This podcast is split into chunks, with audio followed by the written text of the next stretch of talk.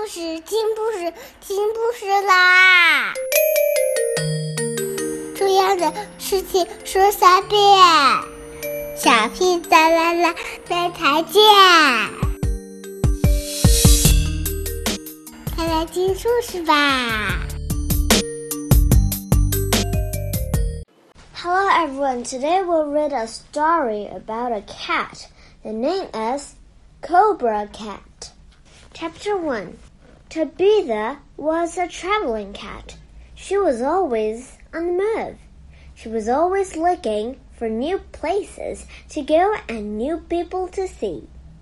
One day, Tabitha got on a big lorry without anyone seeing her and went all the way to India.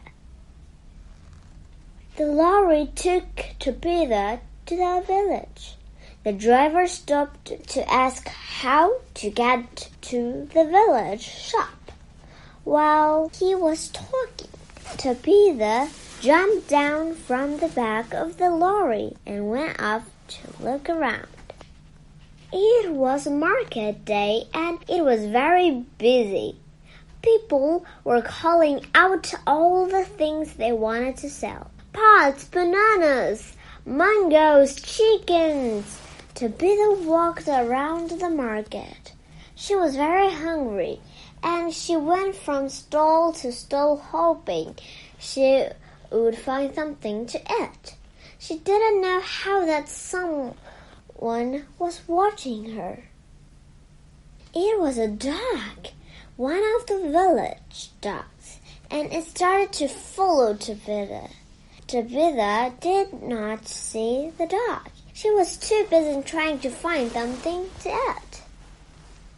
Then another dog started to follow Tabitha, and then another and another, until soon there were ten dogs, all following Tabitha around the market.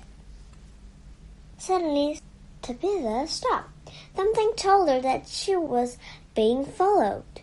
She turned around. She saw a dog and it growled at her.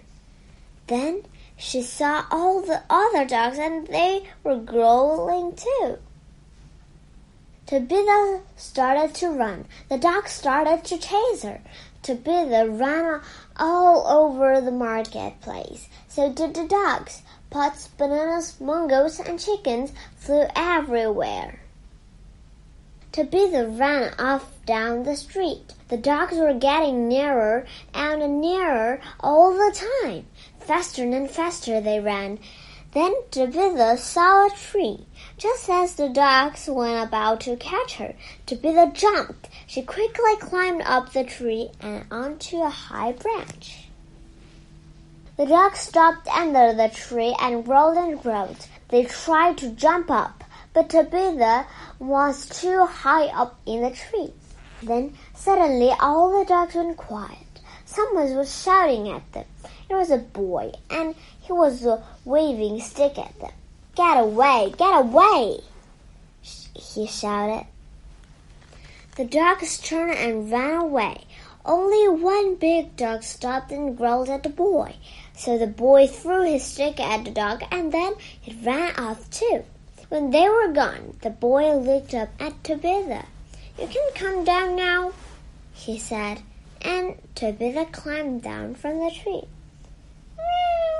Went Tabitha.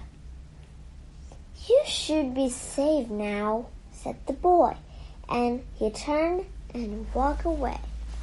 But Tabitha started to follow him.